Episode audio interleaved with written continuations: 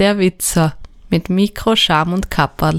Herzlich willkommen zu einer neuen Folge von Nerd klärt. Ihr habt doch sicherlich schon einmal bei einer IT-Hotline angerufen, weil ihr zu Hause mit eurem PC, mit eurem Mac ein Problem hattet, oder? Oder vielleicht auf der Arbeit mit eurem Computer ein Problem, habt ihr sicherlich mal bei eurem Helpdesk angerufen oder bei der Uni oder je nachdem, wo ihr halt tätig seid. Und ihr da auch schon mal die Frage von der Person am Helpdesk bekommen? Haben Sie Ihren Rechner schon neu gestartet? Hm, ich nehme mal an, das haben viele von euch schon mal gehört, oder?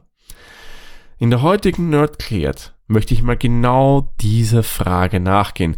Warum wird gerne mal so als erste Frage immer von IT-Lern gestellt, haben Sie den Rechner schon mal neu gestartet? Erstens möchte ich mal das aufgehen und zweitens, ähm, ich wurde selbst oft damit konfrontiert, dass dann gesagt wurde, jetzt kommt sicherlich von der IT, ob man den Rechner schon neu gestartet hat. Und jetzt gehen wir mal gemeinsam der ganzen Sache auf den Grund, warum man denn diese Frage stellt, wenn man in einem IT-Büro arbeitet. Damit ich euch diese Frage beantworten kann, müssen wir uns das Ganze mal von einer anderen Sicht aus anschauen. Heutige Betriebssysteme sind etwas sehr Komplexes geworden. Und da ist es jetzt wirklich egal, ob es ein macOS von Apple ist, ein Windows von Microsoft oder Linux, egal welchen Distributor wir jetzt nehmen, sei es jetzt keine Ahnung mit seinem Ubuntu, CentOS, uh, Red Hat Linux, SUSE Linux, was auch immer. Das sind alles sehr, sehr komplexe Betriebssysteme, weil die müssen viel können, die müssen mit unterschiedlichen Hardware-Kombinationen zurechtkommen, mit unterschiedlichen Programmen, die irgendwo was dazu installieren, damit das Betriebssystem wieder mehr kann und so weiter und so fort. Das liegt einfach daran, dass wir mit den Geräten heutzutage sehr viel machen möchten, die schnell machen möchten und einfach machen möchten. Und das macht so ein System natürlich nicht einfacher. Viele Betriebssysteme, und das kann man jetzt eigentlich von allen gängigen Desktop-Betriebssystemen sagen, haben jetzt nicht nur Programme laufen, die wir im Vordergrund verwenden. Das heißt zum Beispiel jetzt euer aktueller Browser, den ihr verwendet, ein Google Chrome, ein Apple Safari, ein Microsoft Edge, was auch immer, sondern es gibt auch Programme, die im Hintergrund laufen. Bei macOS, bei Linux spricht man hier von sogenannten Daemons. Windows hingegen kennt hier die Windows Services. Das sind Programme, die wir als Endanwender oder Endanwenderinnen nicht aktiv sehen im Betrieb. Die laufen im Hintergrund und machen einige Sachen für uns. Ein Beispiel wäre dafür zum Beispiel ein Print-Service. Das ist ein Programm, das im Hintergrund läuft und mit unserem Drucker kommuniziert, damit wir, wenn wir es benötigen, etwas ausdrucken können. Es gibt dann natürlich auch noch viele andere Dienste, die sich jetzt mit Grafik beschäftigen, mit Soundausgaben beschäftigen und mit zig anderen Sachen. Lauter kleine Programme, die im Hintergrund laufen. Und alleine das macht das schon irre komplex, weil da muss sehr viel untereinander kommuniziert werden und das Betriebssystem muss mehr oder weniger verwalten, dass das alles reibungslos läuft. Und wie wir auch wissen, Produkte sind heutzutage, muss ich sagen, relativ gut programmiert, also Software, aber alles, was von Menschen geschaffen ist, hat natürlich auch irgendwo Fehler, weil man kann einfach als Softwareentwickler, als Programmierer nicht alle Eventualitäten abdecken.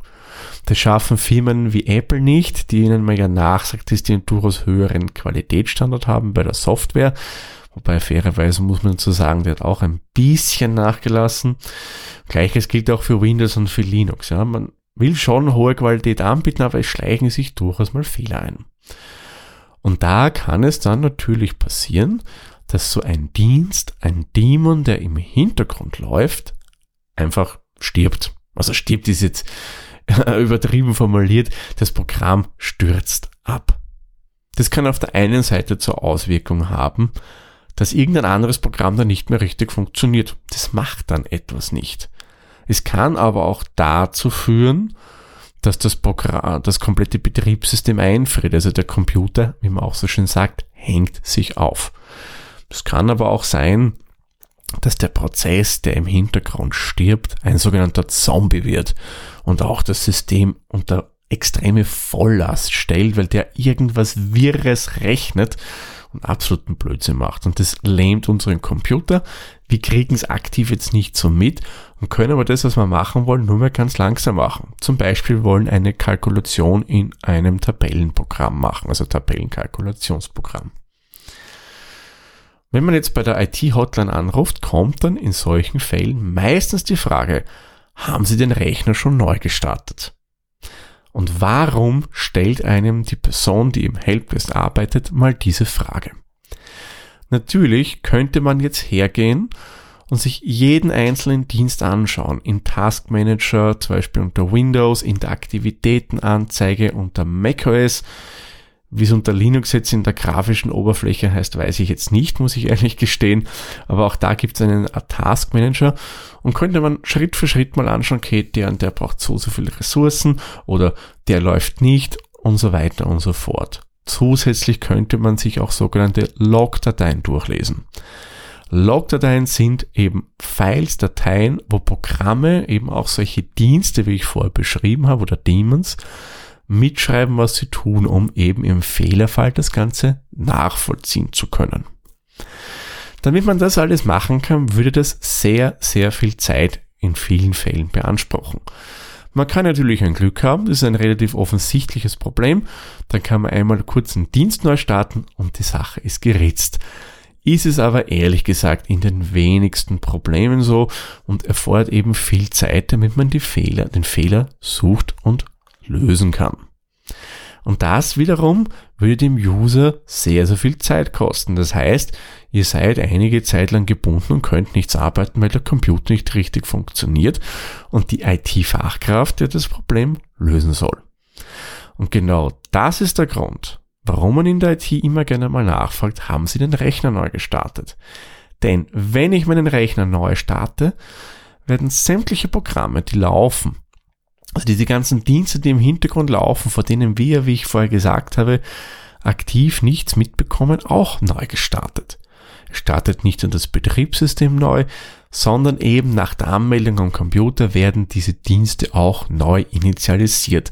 Sprich, es ist alles frisch, es ist alles unter Anführungszeichen fehlerfrei.